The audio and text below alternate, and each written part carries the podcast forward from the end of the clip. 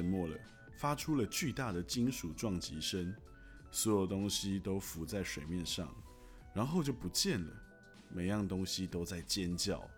大海、海风，我的心。坐在救生艇上，我看见水里有东西，我大喊：“理查·帕克，是你吗？”哦，我看不清楚。哦，雨为什么还不停？理查·帕克，理查·帕克，真的是你！我看见了他的头，他拼命挣扎，努力不往下沉。耶稣基督、圣母玛利亚、穆罕默德、毗湿奴，千万保佑啊！遇见你真是太好了，理查·帕克，别放弃，千万别放弃！游到救生艇这里来，你有没有听见我吹哨子？哔哔哔哔哔哔哔！对了对了，跟着游，来呀来呀！你是游泳健将，又没有多远。他看见了我，一脸惊慌，他开始朝我这边游过来。四周的海水汹涌，他看起来又渺小又无助。理查·帕克，理查·帕克，你相信我们竟然会发生这种事吗？告诉我这是场噩梦，告诉我这不是真的，告诉我我还在骑上船舱里，正翻来覆去，马上就会从梦中中醒醒。告诉我我还是很快乐。妈，守护我的智慧天使，你在哪里？爸，我喜欢他瞎操心的爸爸，你在哪里？还有拉维，我儿时的英雄，你在哪里？毗湿奴，回护我。阿拉保佑我，基督拯救我，我受不了了！哔哔哔！我的身体没有受伤，却痛彻心扉。他游不到的，他会溺死。他几乎没有向前移动，而且他的动作很虚弱。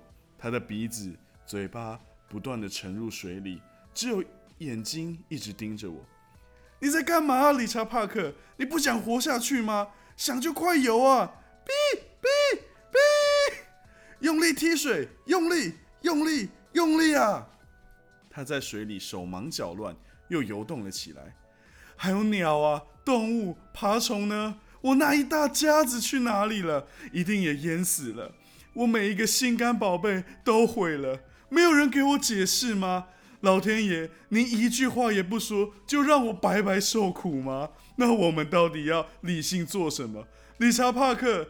难道理性就只是用来应付柴米油盐酱醋茶这些日常琐事吗？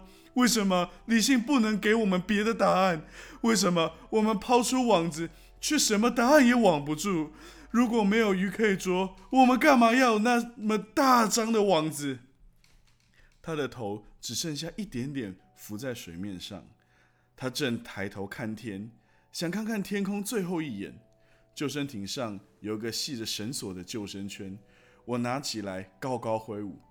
你看见救生圈了没有，理查·帕克？看见了没有？抓住这个！嘿，我再丢一次！嘿，他距离太远，但看见救生圈朝他飞去，给了他希望。他打起精神，开始用力绝望的划水。就是这样，一、二、一、二、一、二，记得换气，注意海浪啊！我的心仿佛冻结，悲伤难以自己。可是没有时间因震惊而呆若木鸡，反而该在震惊下活跃。有一部分的我不愿认输，不愿放弃，想要奋战到最后一刻。而这个念头是如何说服我的心的，我也不知道。你会不会觉得很讽刺，理查·帕克？我们现在九死一生，却还在害怕不朽。看。你越来越近了，加油，加油！到了，理查·帕克，到了，抓住！嘿，我用尽全力丢出救生圈，救生圈落在他面前，他使出最后的力气，伸长手臂抓住了救生圈。抓好，别松手，我会把你拉过来的，千万别松手。你用眼睛拉，我用手拉，再过几秒，你就可以上船了，我们就能在一起了。等等，什么在一起？我们就在一起？我是不是疯了？我回过神来，用力拉扯绳索，把救生圈放开，理查·帕克，放手啊！我不要你上来，你听到没有？到别的地方去，滚开！淹死你，淹死你！他用力踢水，我抓起一只桨，猛戳他，想把他推下水，但是没瞄准，反而损失了一只桨。我赶紧再抓一只，在桨。架架上架好，用力划了起来，想把救生艇移走，但只把救生艇转了一小圈，反而让船的另一头更靠近理查·帕克。我要打他的脑袋！我把船桨高高举在空中，他的动作太快了，已经按在船边上上了船。我的老天爷啊！拉维说的对，我就是那第二只山羊。我的救生艇上来了一只湿淋淋、全身颤抖、灌饱了海水、上气不接下气、咳嗽连连的三岁大孟加拉虎。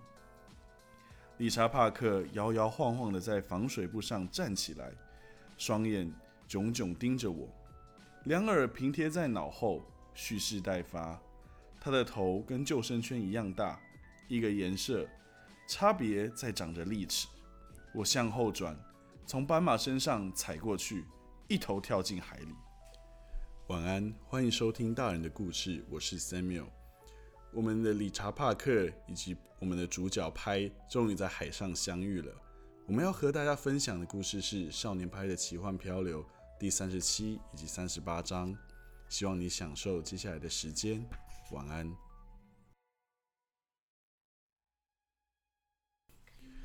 我不懂，有好几天的功夫，货船向前推进，已经乐观的对四周环境视而不见。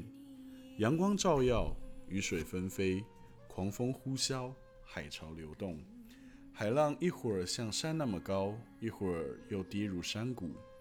可是齐桑号却一点也不在乎。照旧用一块大陆似的自信缓慢地移动。为了这趟航程，我特地买了一份世界地图，贴在舱房里的布告栏上。每天早晨，我都会去剑桥询问我们的位置，然后用橘色的大头钉做记号。我们从马德拉斯出发，穿过孟加拉湾，绕经马六甲海峡，绕过新加坡，北上马尼拉。我爱极了航程的每一分钟，坐船实在很新鲜，照顾动物却让我们忙碌不堪。每天晚上躺在床上都累到骨子里了。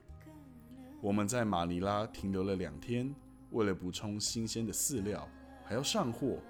另外，他们告诉我们，引擎必须例行保养。我只留意头两件事：新鲜饲料，包括一顿香蕉。上的货则是一只刚果母猩猩，爸爸欺诈行骗换来的。一吨重的香蕉里夹带了三四磅的黑蜘蛛，吓得我们毛骨悚然。黑猩猩就像比较小、比较瘦的大猩猩，看起来脾气比较坏，少了大猩猩那份忧郁的温和气质。黑猩猩碰上黑蜘蛛会打哆嗦、做鬼脸，就跟你我一样，然后。会愤愤地用指关节把蜘蛛碾死，这点就跟你我不同。我觉得香蕉跟黑猩猩总比阴暗的船腹里吵闹、肮脏的机械装置要有趣的多。不过拉维却花了很多时间在船腹里看水手干活。他说引擎出了问题，是不是维修的时候弄坏了？我不知道，我想也不会有人知道了。答案已经埋在几千尺的海底了。我们离开马尼拉，进入了太平洋。第四天，在到中途岛半路上，船沉了。货船在我的地图上的一个小洞沉没了。一座山在我眼前崩毁了，消失在我脚下。我的四周散落着患了消化不良症的船只吐出的东西，我自己也觉得快吐了。我震惊的无以复加，感觉心底空荡荡的，随即沉默，给沉默填满。往后几天，我的胸膛很痛，一来是因为痛苦，二来是因为恐惧。我想是发生了爆炸，只是我不敢肯定。事情发生的当口，我在睡觉，爆炸声把我震惊。这艘船并不是豪华游轮。而是一艘肮脏辛劳的货船，原本就不是设计来载客人的。这一路上，货船发出各种稀奇古怪的噪音，就因为噪音实在是太像家常便饭，我们才会睡得像婴儿一样。船上的噪音反倒像是某种形式的宁静。无论是拉维打鼾，或是我说梦话，都不会打扰。所以，如果真有爆炸声，也不算什么新的噪音，而是无规律的噪音。我骤然惊醒，仿佛拉维在我耳朵边戳破气球。我看看手表，半夜四点半。我弯腰看看下面的卧铺，拉维仍在睡。我穿好衣服，爬下床。通常我都睡得很沉，通常我会回头再睡。我也不知道那天晚上为什么会起床。照理说，半夜起床这种事应该是拉维的专利才对。他喜欢用“召唤”这个说法，他会说：“冒险这召唤了。”然后跑出去到船上各处探险，噪音又回归到正常的范围，只是性质有些不同。像是给压低下来了。我摇了摇拉维，说：“拉维，有个很奇怪的声音，我们一起去探险吧。”他睡眼惺忪的看着我，摇摇头，翻个身，把棉被拉到脸上。哦，拉维，我一个人打开了舱门。我记得走下走廊，不管白天晚上，走廊看起来都一样。可是。我却从骨子里感到黑夜。我停在爸妈的仓房口，考虑要不要敲门。我记得我看了手表，决定不打扰他们。爸爸很重视睡眠。我决定自己爬到主甲板上迎接黎明，搞不好还可以看见流星呢。我爬上楼梯，脑子里想的就是流星。我们的仓房在主甲板下两层。这时。我早就把那个奇怪的声响抛到脑后了，一直到我推开通往主甲板的那道沉重的门，我才发现天气的状况。这是不是叫暴风雨？没错，是在下雨，但雨势不很大，绝对算不上是滂沱大雨，不像我们在雨季看见的那种，而且还有风。依我看，有。几阵强风确实能把雨伞给吹掀起来，可是我走在风中并不吃力。至于海面呢，看来波涛汹涌，可是对一个看不惯航海的人来说，大浪随时都是惊涛骇浪，浩浩荡荡的，既美丽又危险。海浪高高卷起，白色浪花随风飞溅，扑打在船边。但前几天我也见识过同样的情形。货船也好好的。货船是庞大稳定的结构，工程学的杰作，原本就是设计在最恶劣的情况下航行的，所以这样的天气当然不会把货船弄沉吧。我只要关上一扇门，就可以把暴风雨摒弃在外。我继续走在甲板，抓紧栏杆，面对大自然，这才是冒险。加拿大。我来啦！我大声嘶吼，又湿又冷，自觉英勇威猛。天色仍然很暗，但有足够的光线可以稳稳看见四周。其实这是大自然的探照灯，正照着一团大混乱。大自然确实有编排一出大戏的本钱，舞台辽阔，灯光特别，临时演员不计其数，特效的预算更是没有限制。我眼前看见的是风和水共同创造的奇景，是感官大地震，好莱坞所望尘莫及的。但地震在我脚下的地面停住，我脚下的地面非常稳固。我是个观众，安全地坐在位置上，一直到我抬头看见剑桥上的救生艇，我才开始担心。救生艇并不是垂直悬吊着。反而偏向吊艇架。我转头注视自己的手，我的指关节泛白。事实上，我紧紧握住的栏杆不是因为狂风暴雨，而是因为不抓紧我就会摔到另一边去。原来货船整个朝左旋倾斜，虽然倾斜的角度不大，却足以令我大吃一惊。我往船外看，倾斜的角度不再是几近直角。但我可以看见一整侧的黑色船体，我不禁全身一阵冷战。觉得我们是碰上了暴风雨，没错，该溜回安全地带了。我放开栏杆，急急忙忙地跑到墙边，摸着墙壁前进，打开了舱门。船里到处都是噪音，深处结构在呻吟。我绊了一下，摔跤了，幸好没受伤。